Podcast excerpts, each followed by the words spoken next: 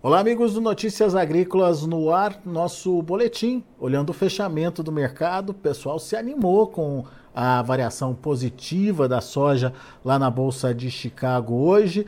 É, dois motivos aí para esse movimento positivo: divulgação do relatório uh, do uso do Departamento de Agricultura dos Estados Unidos, onde uh, apontou-se aí uma redução na área plantada de soja lá nos Estados Unidos e uh, uma, um, os estoques trimestrais também foram anunciados.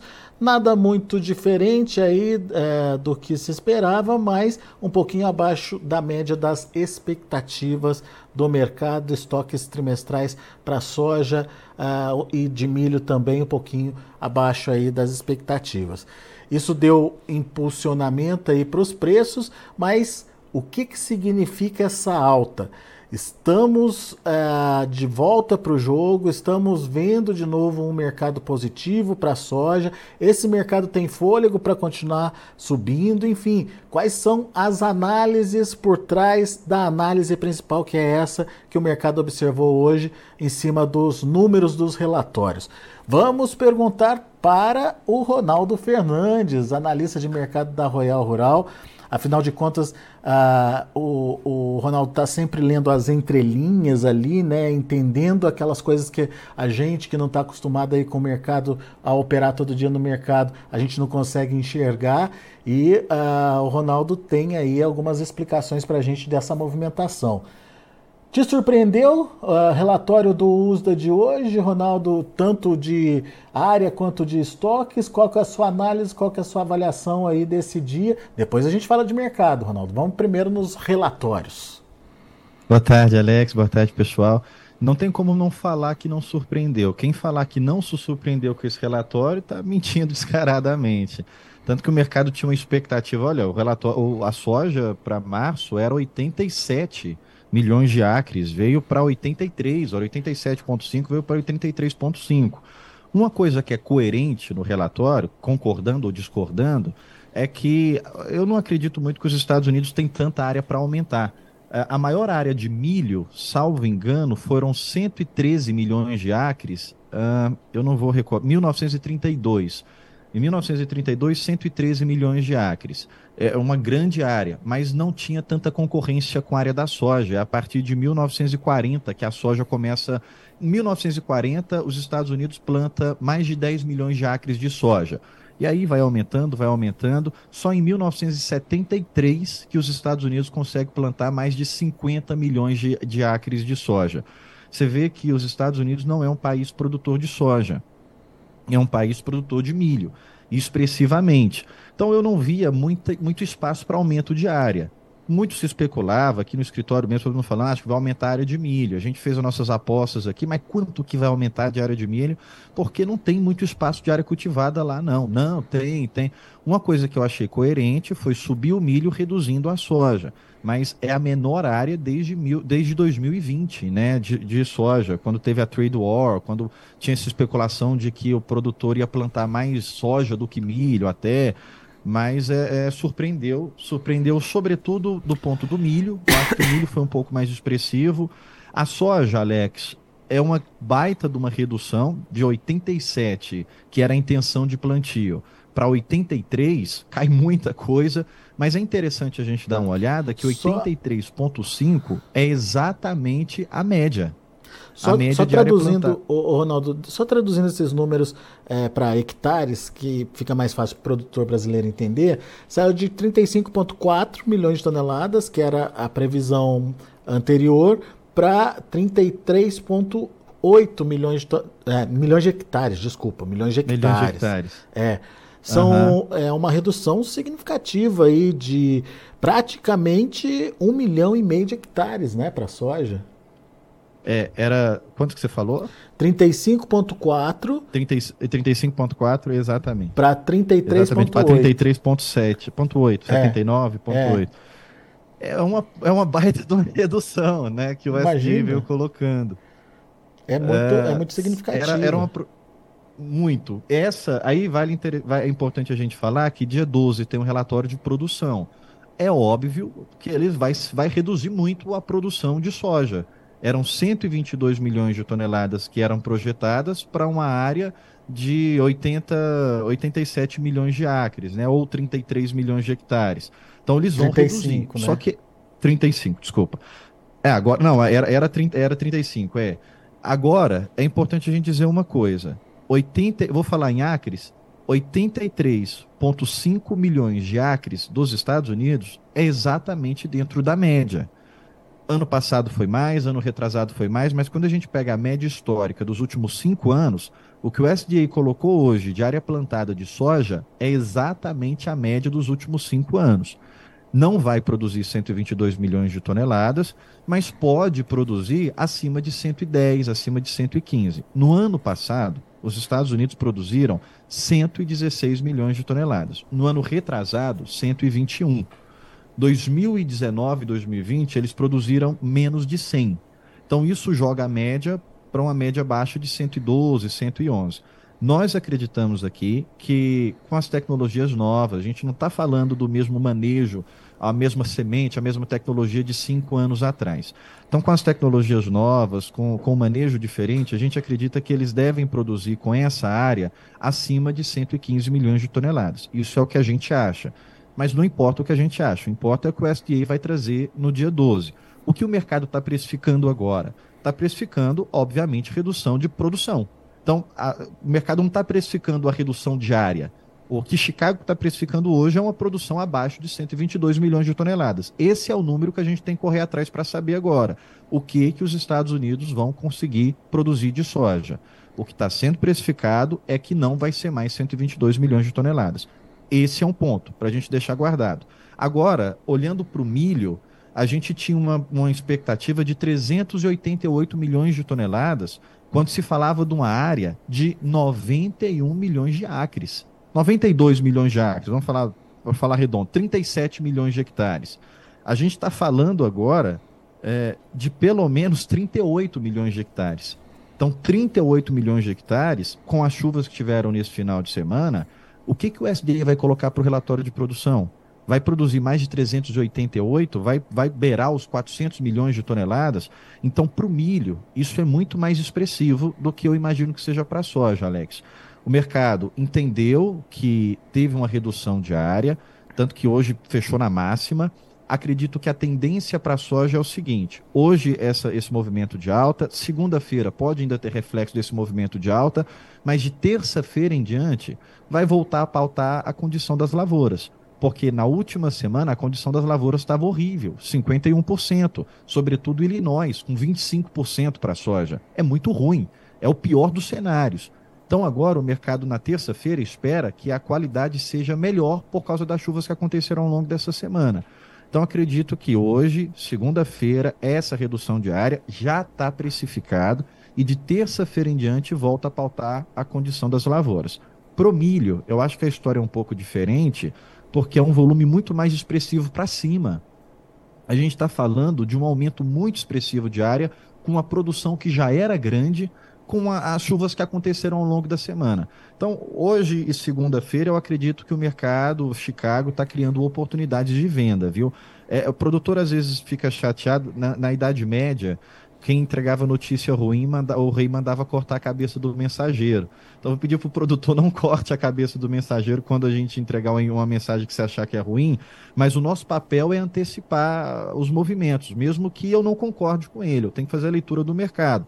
Eu não concordo que tinha que ter tido essa queda que teve agora do milho, mas eu tenho que dizer, olha, tem uma queda pela frente para a soja, nós acreditamos que esse movimento de alta que se criou agora, ele pode continuar durante umas duas semanas, mas ainda é oportunidade. Com as chuvas que tiveram, com a aproximação da colheita, até Chicago tende a voltar para a queda. Um ponto: Chicago, do nosso ponto de vista, já está caminhando para estar tá próximo ali o teto, já está caminhando para estar tá próximo das máximas, para depois virar uma inversão. Do outro lado, Chicago não é o preço da soja aí na sua porta não é o preço da soja no seu silo. O preço da soja no seu silo é prêmio e dólar junto com Chicago. E prêmio e dólar estão numa tendência de queda é, é, drástica, já faz tempo. O dólar caiu mais de 1% hoje, está mirando os 4,70. Uma... É bom que os custos também vão diminuindo, a relação de troca vai melhorando. Então, para quem tem a oportunidade de fazer as vendas casadas com troca, pode ser uma, uma saída. É, é, fazer, fazer casado ali, né? É, eu acho que talvez o melhor cenário seja esse mesmo, pensar na relação de troca. Mas quando a gente olha para o preço da soja aí no seu silo, aí na sua balança, Uh, o prêmio continua com a tendência de queda, o dólar continua com a tendência de queda. Chicago pode dar oportunidade ainda nas próximas duas semanas. Não para segurar, mas eu digo, nós acreditamos que é oportunidade de venda mesmo. Daqui a pouquinho a gente detalha essas questões relacionadas à precificação em reais aqui. Mas antes eu queria saber a sua opinião dos estoques, os números dos estoques. O que, que você achou? Veio em linha? Veio, é, foi coerente também da mesma forma como você disse que aconteceu aí com, com a criagem? Alex, os estoques me surpreenderam, viu? Me surpreenderam bastante. Na soja, não. No trigo, não. A soja é mais fácil da gente pontuar, porque todo mês você tem relatório de esmagamento, é, você vai acompanhando o que, que vai sendo exportado, o que, que vai sendo consumido no mercado interno. O milho é um pouco mais complexo, porque você só tem o que está sendo exportado. E estava muito ruim as exportações. O mercado interno do milho, lá dos Estados Unidos, a gente não consegue acompanhar tão preciso como a soja. E não estava tão bem assim também o consumo do etanol, que é o que você tem ali em paralelo, né? E aí eles caíram muito o estoque de milho. Era 110 nesse período no ano passado, o mercado esperava que fosse 108 e veio para 104. 104 milhões de toneladas. Em março, é importante a gente fazer essa conta. Em março, os estoques eram 187. Agora, em junho, eles jogaram estoque para 104. 83 milhões de toneladas a menos. Dessas 83, 17 a gente sabe que foi para exportação. As outras 66, eu não estou vendo como é que o mercado interno consumiu isso tudo. Então, ou o SDA errou no número lá de março, ou ele está superestimando, superestimando o consumo agora até junho. Eu acredito que a gente ainda pode ver surpresa no milho, e essa surpresa seria negativa para os preços nos relatórios de setembro e no relatório de dezembro no sentido de que o FDA está colocando que os Estados Unidos têm menos estoque do que a gente acha que ele de fato tem, porque ele não exportou do jeito que a gente acreditava que ia exportar e porque a gente não encontra justificativa para esse consumo interno, 66 milhões de toneladas de março até junho. O da soja não, da soja realmente a gente acha que está com os estoques mais baixos. Ano passado eram 26 milhões de toneladas, o mercado esperava que viesse algo em torno de 22, veio 21,5, 21,600. Então a soja veio coerente. Por isso que eu acho que o cenário da soja já está fácil de precificar. Mercado, olha, veio o altista, teve um relatório que vai jogar tudo para cima hoje, pode jogar um pouco para cima segundo e depois volta a seguir o baile ali da condição das lavouras. O milho, a situação já é mais delicada. Além disso, a gente tem a competição com o milho brasileiro. Já chega lá na gringa as notícias de que, olha, os Estados Unidos está perdendo espaço para o milho brasileiro. Isso derruba Chicago derruba Chicago, derruba também a nossa paridade de exportação, fica correlacionado, né? Por causa da competição do milho brasileiro, não é que Chicago está caro, é que o milho brasileiro está barato. E aí, quanto mais barato fica o milho brasileiro, mais Chicago tem que cair para fazer a competição. E aí, mais quando Chicago cai, mais derruba a nossa paridade. É um ciclo vicioso. Então, o milho, eu acho que ainda não está precificado. Eu acho que ainda tem muitas coisas para poderem estar tá influenciando a nível negativo do milho. Já a soja, eu acredito que o mercado tem uma leitura mais fácil. Peraí, o número é esse mesmo, é mais fácil de conferir, é mais fácil de pautar, é mais fácil de precificar e depois voltar a olhar ali para a condição das lavouras. Então acredito que soja fica um pouco precificado no sentido de Chicago, não estou falando de, de prêmio, não estou falando de dólar, estou isolando Chicago, uhum. mas o milho ainda tem, tem, tem movimentos a sentir pela frente que não está precificado. Então peraí, peraí, Ronaldo. Então vamos dividir os tempos aí curtíssimo prazo, para a próxima semana, começo da próxima semana. A gente pode ver ainda um movimento de alta, foi isso que você me falou, certo? Para soja. É, o que eu vou fazer agora é dar uma de mandinar que o analista não pode fazer. Então, é como se eu estivesse pedindo uma licença aqui para bater um papo. Porque eu não gosto também da gente não, não, não, não falar a opinião do que a gente acha. Ah, porque eu quero me resguardar, quero me proteger. Então, vou, como se eu estivesse batendo um papo, a gente estivesse aqui tomando um café me perguntar, Ronaldo, o que, que você Hoje é acha? é sexta-feira, pode, pode ser mais do que café, vai. Fica, ficar mais à vontade, abrir uma cerveja e, e tá trocando uma ideia. No curtíssimo prazo, curtíssimo eu falo duas semanas, eu, eu acredito em ainda em movimentos de alta para a soja. Uh, eu estou olhando para Chicago, estou olhando para os nossos prêmios se mantendo estável, ignorando ali um pouco do dólar, mas falando do preço final no produtor. Pode ainda ter mais um movimento, porque tem um apetite de exportação que está vindo legal para o Brasil ainda. A médio prazo, até Chicago vai sentir condição, da lavoura dos, condição das lavouras dos Estados Unidos, aí a gente tem o relatório, logo nas próximas semanas, o relatório de produção. Então, vai ter mais uma queda, de, vai ter uma queda de produção, o mercado vai responder a isso também com a alta. Chicago, o SDA vai cortar 122 milhões de toneladas, Chicago tende a subir um pouco. Então, isso tudo nas próximas duas semanas. Isso tudo nas, que eu estou colocando no curtíssimo prazo. Uhum. Depois de passado isso tudo, a gente já vai ter número de produção na mão, a gente já vai ter melhora na qualidade das lavouras por causa das chuvas que estão acontecendo, a gente vai ter, que nós falamos muito disso aqui, a competição logística, competição de armazenagem, uh, os portos com problemas de fila, com problemas de descarga, tudo isso vai pressionar prêmio. A gente vai ter dólar vindo para 4,70, então de médio a longo prazo, nós imaginamos o preço da soja voltando a cair curtíssimo prazo, curto prazo, nós imaginamos alta, continuidade alta, e depois de duas semanas, talvez menos até, a gente vê inversão nos preços voltando para cair. Eu estou falando de preço final na porta do produtor. E daí Essa se encaixa, semana... se encaixa muito bem uma frase que você colocou aqui para gente. Momento de alta em Chicago é mais de oportunidade do que de tendência. É isso? É o que eu acredito agora. Que esses momentos estão. Nós, nós estamos. A gente está na esteira da oportunidade agora. Porque da semana passada para cá, quando a gente olha para os preços nos portos, primeiro que julho já não existe mais no porto. Hoje, se você for tentar vender alguma coisa para julho, não tem. Não tem espaço, não tem interesse, não tem apetite. De agosto em diante, já tem interesse. De agosto em diante. Uh, é, o mercado está muito tomador e é bom ver isso. O produtor está ofertando e, o, e o, a trade está no mercado comprando. Antes do relatório, a gente tinha preços de 139, de 100, até 140 chegou a rodar. Agora, depois do relatório, a gente tem preço para agosto a 143, para entrega em agosto, talvez um pagamento um pouco mais, mais longo. Durante a semana a gente saiu, vou falar ali da praça de Rio Verde, Goiás, que é uma praça referência ali para o centro-oeste. Uh, a gente teve na semana passada 118, 119, até 120.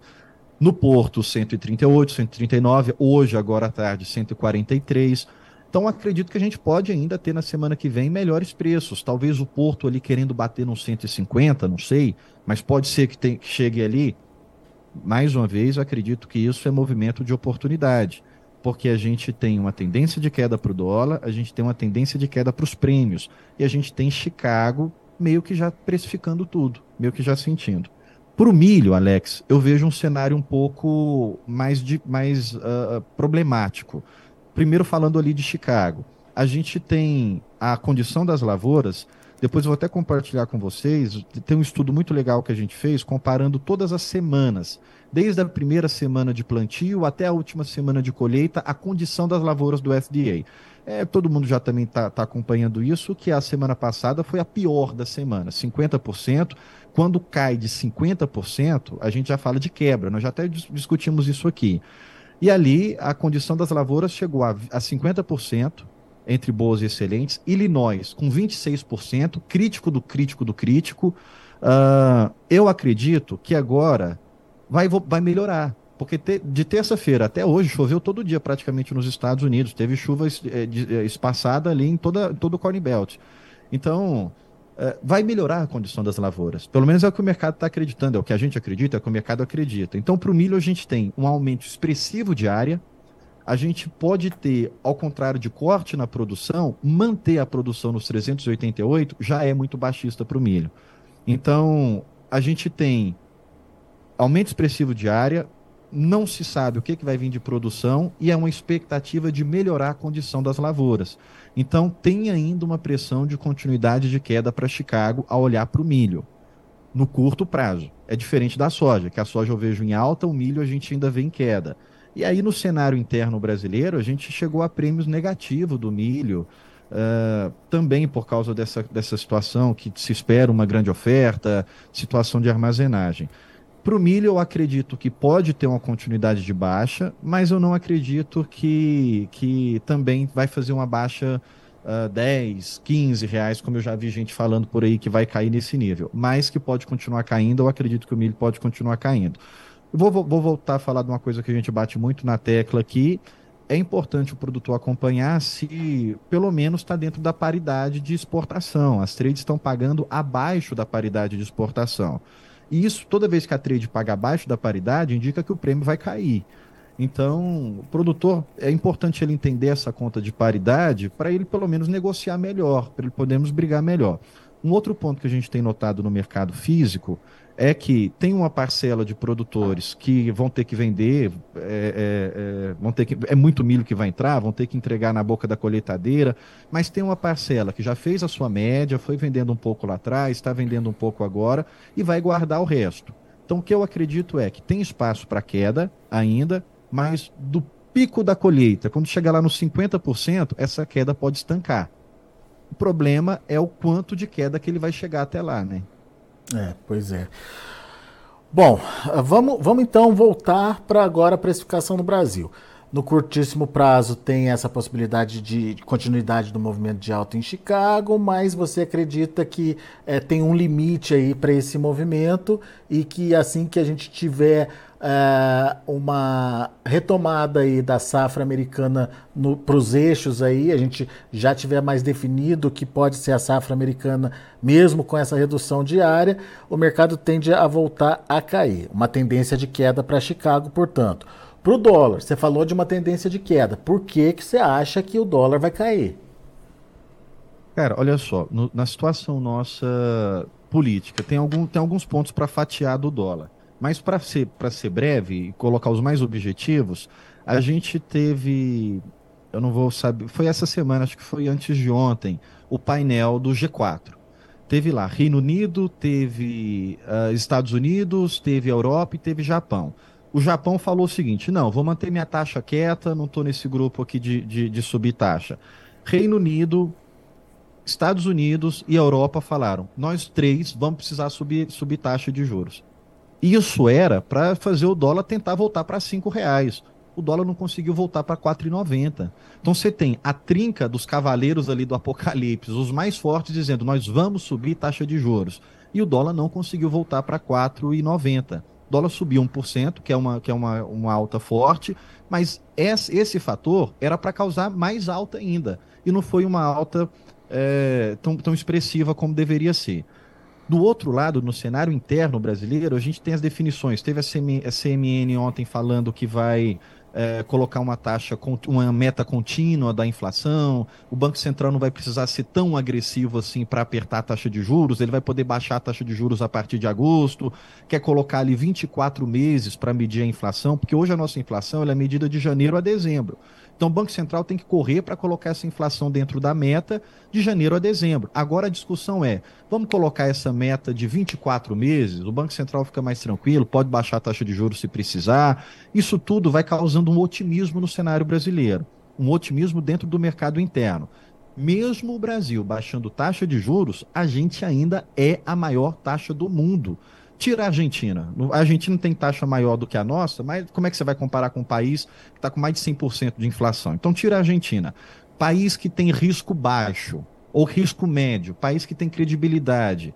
O Brasil é a taxa de juros mais atrativa do mundo, mesmo que ela venha para 11%. A gente continua sendo ainda a taxa mais atrativa do mundo. Isso atrai muito dólar para o mercado interno. Então, é no mínimo para levar o nosso dólar para 4,70. O que, que pode fazer o dólar voltar a subir? Os Estados Unidos, a Inglaterra e, o, e a Europa já meio que deixaram claro que vão, que vão subir juros. Então, isso já está precificado. A não ser que eles venham falando, ah, nós vamos ter que subir mais cinco vezes, mais. O, o, muito absurdo. O que pode fazer o dólar subir hoje, no nosso ponto de vista, seria os absurdos que não tem como você prever. Alguma coisa da guerra que não tem como antecipar, alguma coisa do petróleo que a Arábia Saudita, a OPEP, traga de surpresa. Fora essas surpresas, que eu também não acredito que devam acontecer muito, alguma coisa no cenário político, dentro do, da, da, do fundamento da economia monetária, tudo caminha para um dólar de 4,70, pelo menos.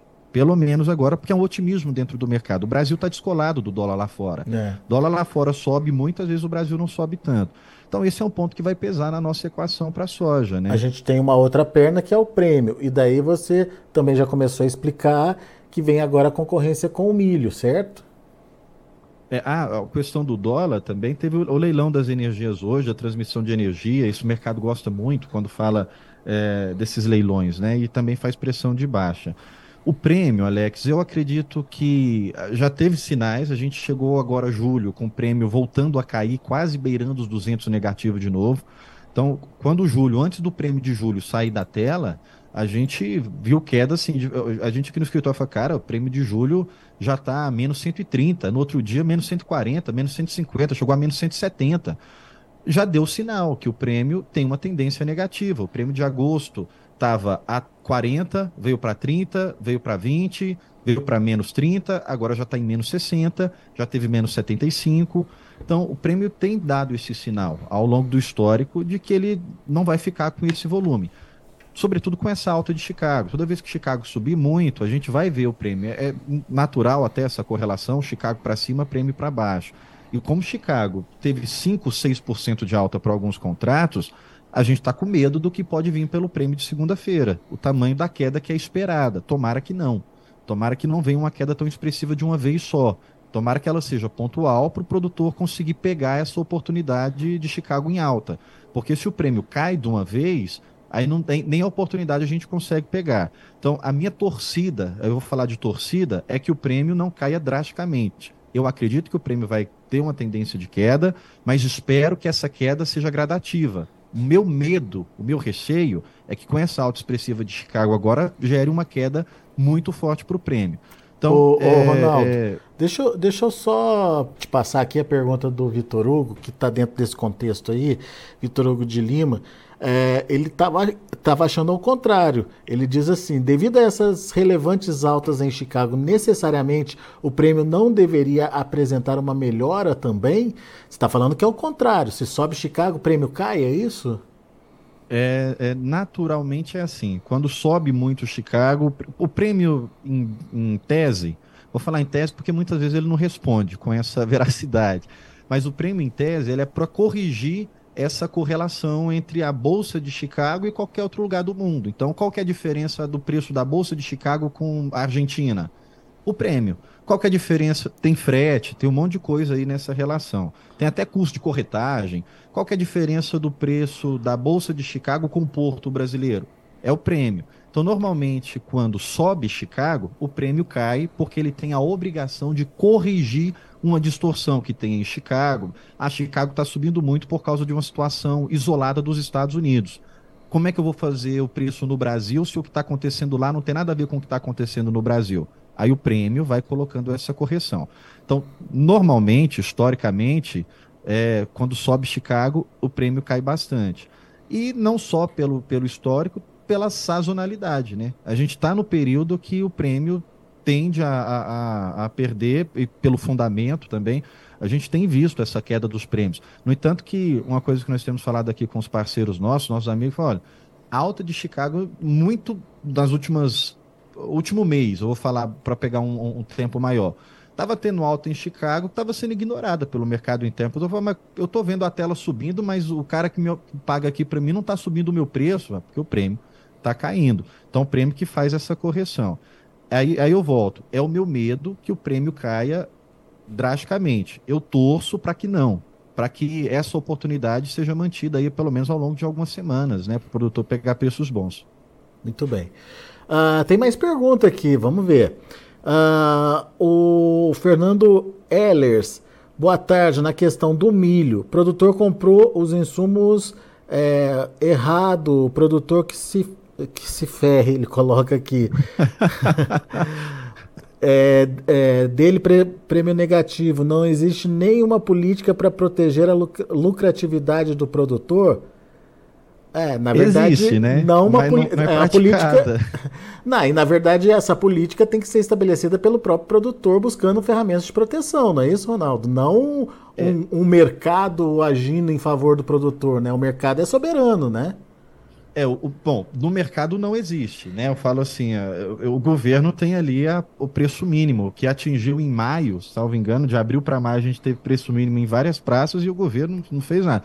Se você pega ali na LDO, na Lei de, de Diretriz Orçamentária, você não vê espaço para o governo fazer um PEP, você não vê espaço para a Conab entrar com dinheiro para bancar uma diferença. Então, primeiro tem um lado do governo que parece que pouco importa. É, não vou nem entrar nesse detalhe, porque senão a, discussão fica longa aqui. Mas existe uma lei de, de, de preço mínimo que ela não é praticada. O mercado ele é soberano. Você vai lembrar que quando ano, os dois últimos anos o preço teve que chegar a mais de 100 reais em algumas praças, quebrou muito o granjeiro e o produtor não estava nem aí também para esses granjeiros que estavam quebrando vem dois anos que as indústrias de carne estão vindo muito mal das pernas. É porque o pessoal mira ali uns gigantes, olha para os grandões e aí, ah, esses grandes estão bem. Mas tem ali um grande, uma grande parcela de, de produtores pequenos, que são a maioria, e que não estavam vindo muito bem. E o mercado quebrou, muita gente. Então o mercado sempre é soberano. Agora, na baixa, é, o que gera de bom, se eu posso dizer que é bom, é a lição do produtor vir procurar se proteger. A gente está com muito desafio aqui, de muita gente dizendo: olha, vamos montar uma operação para eu me proteger do milho que eu vou colher daqui a um mês. É muito complexo, é difícil. Você fica muito limitado. Não dá para fazer muita coisa de proteção agora. Agora a gente está falando de especulação. Tudo que vai ser feito vai ser especulativo. A proteção, qual que é o momento ideal de pensar em proteção? Agora que você está pensando no seu custo da safra que vem, é, não é que você vai montar alguma coisa agora, mas é que você vai ter que entender. Eu nunca fiz, então agora eu vou procurar entender, vou procurar saber, acompanhar a tela, fazer as simulações, para chegar o momento já estar tá pronto para poder operar. Então hoje o, o, mercado ele oferece através da bolsa, através das corretoras, né? Mas não existe uma ferramenta obrigatória. O produtor vai, é obrigado a fazer isso aqui. Um paralelo produtor americano produtor brasileiro. O produtor americano faz muita operação de Chicago. Você tem uma parcela significativa em Chicago que é de produtor, mas porque também tem entrega física, né? Aqui não tem, aí fica mais difícil. É, muito bem. Tem mais pergunta aqui, vamos ver aqui. É do, do Carlinho, Carlinho Augusto. Boa tarde, aqui em Diamantino, no Mato Grosso, na Bung, os prêmios para soja balcão caíram, caíram muito. Agora, depois do anúncio do relatório, aquilo que você falou, é aquela correção natural que existe entre o valor em Chicago e os prêmios aqui no Brasil para dar essa, essa ajustada, digamos assim, na, no, no preço, certo? É, e aí, só para para o Carlinho não ficar com raiva da Bung, não é que é a Bung. é o mercado como um todo, viu, Carlinho? É, eu não cheguei a acompanhar agora, porque foi, foi bem que saiu o relatório, uh, todo mundo ligando, querendo saber o que, que dá para fazer na, nas proteções, tentando vender para aproveitar a oportunidade, e logo a gente entrou aqui ao vivo no, no Notícias Agrícolas, mas é o meu receio, que os preços despenquem, por, ou que os prêmios despenquem por causa dessa alta, e que não seja repassado a alta de Chicago para o produtor. Por isso que eu insisto muito que a gente está vendo movimentos de oportunidade e vocês estão vendo aí nessa, no reflexo disso nos prêmios, né? É isso. Uh, o é, Tizardo, boa tarde. Essa redução diária pelo USDA representa quantos milhões de toneladas de soja a menos? Uh, se a gente levar em conta o que foi produzido, menos o que está sendo previsto agora. É, enfim, eu não cheguei a fazer essas contas direito aqui, mas pelo menos uns 5 milhões, 6 milhões de toneladas a menos aí? Ah, Alex, é, é, não é difícil da gente chegar nessa conta, você pega a produtividade que o SDI colocou no último relatório, nas perspectivas, e vai reduzindo proporcional. Mas não acho que é uma conta interessante ser feita agora acho que pelo menos a gente tinha que esperar segunda-feira para ver como é que vai vir a qualidade das lavouras, se vai melhorar ou não. Porque a gente tem um conflito, a gente tem a qualidade das lavouras muito ruim e a gente teve uma redução diária. Então pode ser que seja até maior é, essa, essa queda. No entanto, tem essa expectativa de que a, a condição das lavouras melhore melhorar, a partir né? de, desse relatório de segunda. Então, acho que o mais coerente para nós, e esse é o ponto que o mercado tem mais dúvida, qual que vai ser o tamanho da produção agora é o ponto de maior dúvida, porque o milho, ah, você sabia o seguinte, o SDA vai ter que reduzir. Imagina que vem tudo igual. Vamos imaginar que não teve aumento de milho e não teve redução de soja. O que, que era que o mercado estava mirando? ó, não vai ser mais 380, 388 milhões para o milho e não vai ser mais 122 para a soja. Vai ter que cortar. Quanto que vai cortar? Vai depender de como vai melhorar a condição das lavouras ao longo das semanas. Então, o próximo relatório ainda ia ser uma incógnita. Agora, subiu muito milho, caiu muito a soja dificultou mais, confundiu mais ainda essa é. conta. Então, para a gente mirar uma coisa mais, mais certinha, não ser um grande chute, nós podemos chutar aqui se quiser, mas para não ser um grande chute, eu acho que era mais coerente a gente esperar segunda-feira agora, condição das lavouras, o que, que vai melhorar, e aí o próximo relatório, antes dele sair, já dá para a gente tentar antecipar esse número com mais precisão, pelo menos. Legal.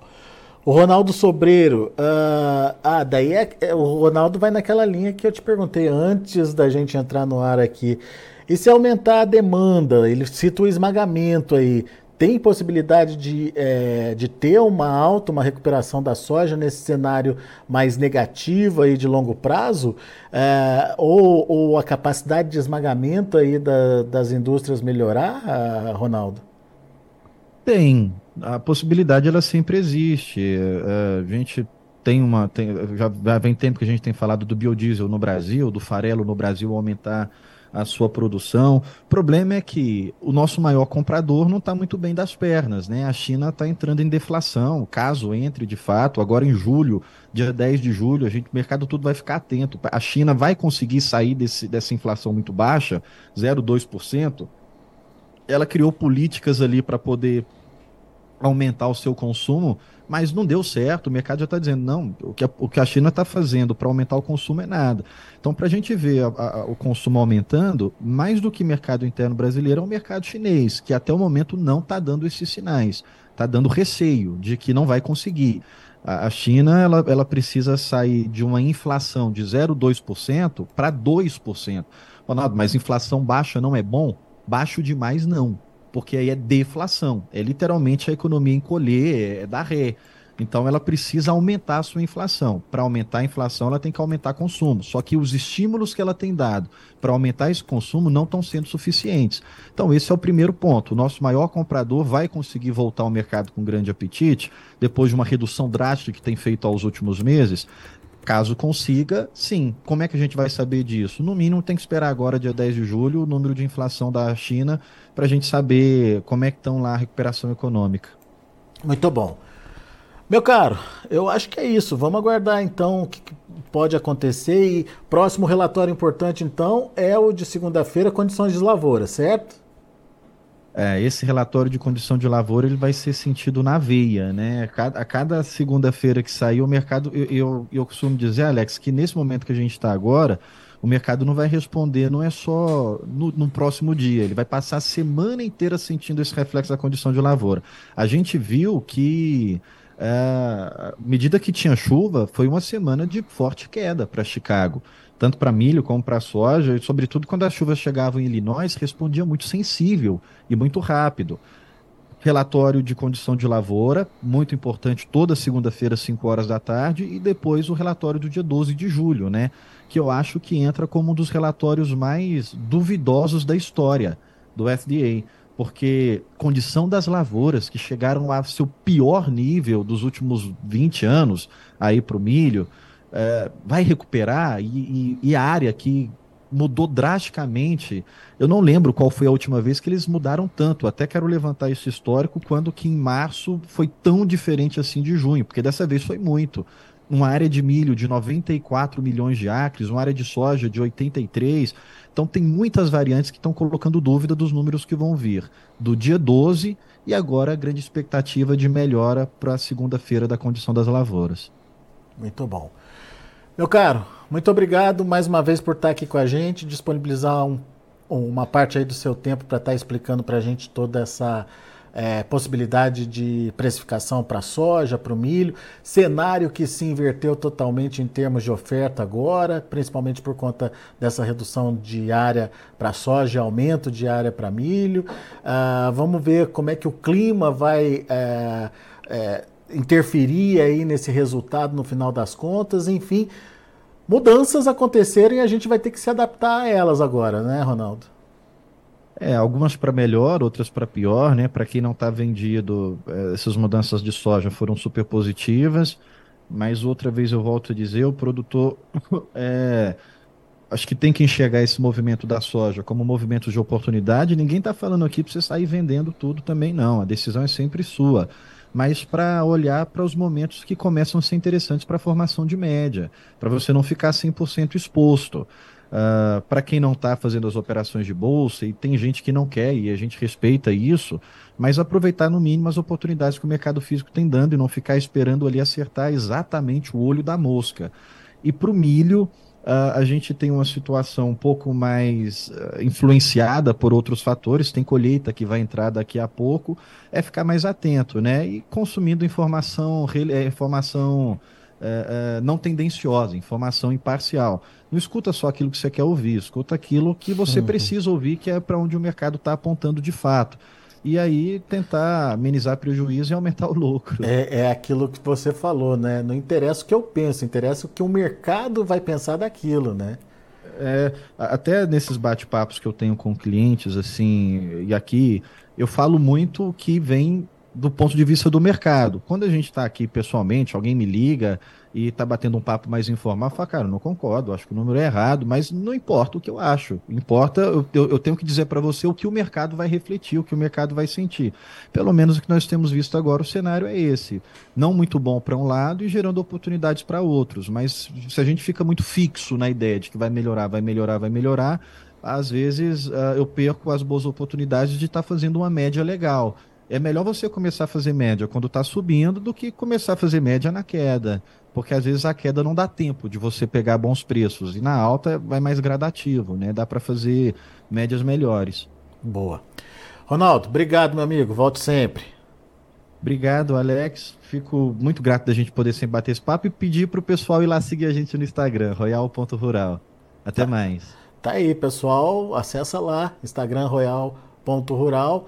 Uh, tem informações, além do Ronaldo, tem um time completo lá da Royal Rural também, sempre trazendo análises bastante atualizadas de. Não só da soja, né, Ronaldo? De vários mercados aí, o pessoal tá lá antenado para te ajudar e trazer aí todas as é, informações necessárias para tomada de decisão, para criação de cenários, enfim, ajudando você aí a definir a sua estratégia no final até de comercialização. É isso aí. Valeu, obrigado, Ronaldo. Abraço. Até mais. Um abraço. Tá aí, Ronaldo Fernandes, Royal Rural, aqui com a gente, trazendo as informações do mercado. Vamos ver como encerrar as negociações hoje.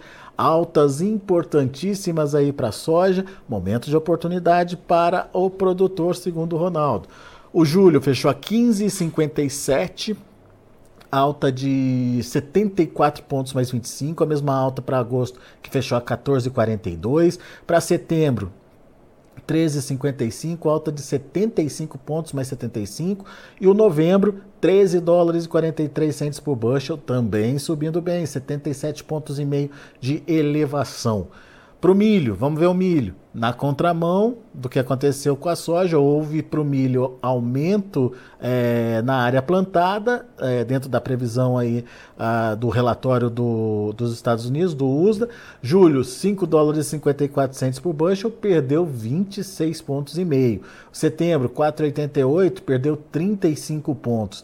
Dezembro, 4,94, caiu 33 pontos mais 75. E o março de 2024, 5 dólares e 6 centos por bushel, queda de 30 32 pontos mais 25. Foi bom para a soja, mas muito ruim para o milho, que tem repercussão inclusive aqui no Brasil. Vamos ver o trigo. Trigo também caindo. Julho 6,36, queda de 16 pontos mais 75. Setembro 6,51, queda de 16 pontos e meio. Dezembro perdeu 15 pontos a 6,69 e o março de 2024 6,85, queda de 13 pontos mais 75. São os números de hoje no mercado de grãos lá na Bolsa de Chicago. A gente fica por aqui.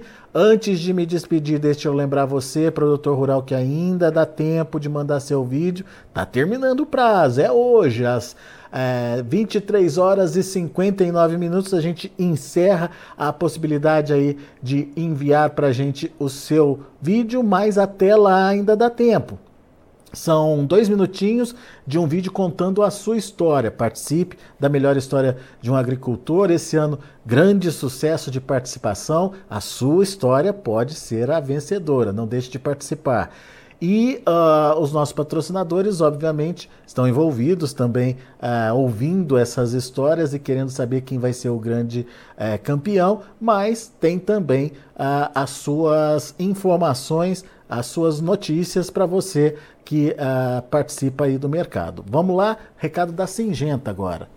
Você já conhece o Acessa Agro? É a plataforma de benefícios da Singenta. Nela você ganha pontos através da compra de produtos da empresa. São mais de 3 mil itens entre, entre produtos, serviços, eh, ferramentas da agricultura digital, enfim, vá até o site, esse que você está vendo aí na sua tela, www.acessaagro.com.br e conheça uh, tudo que tem à sua disposição lá no site. Se você é agro, acessa. Daqui a pouco a gente volta com outras informações mais destaques. Continue com a gente.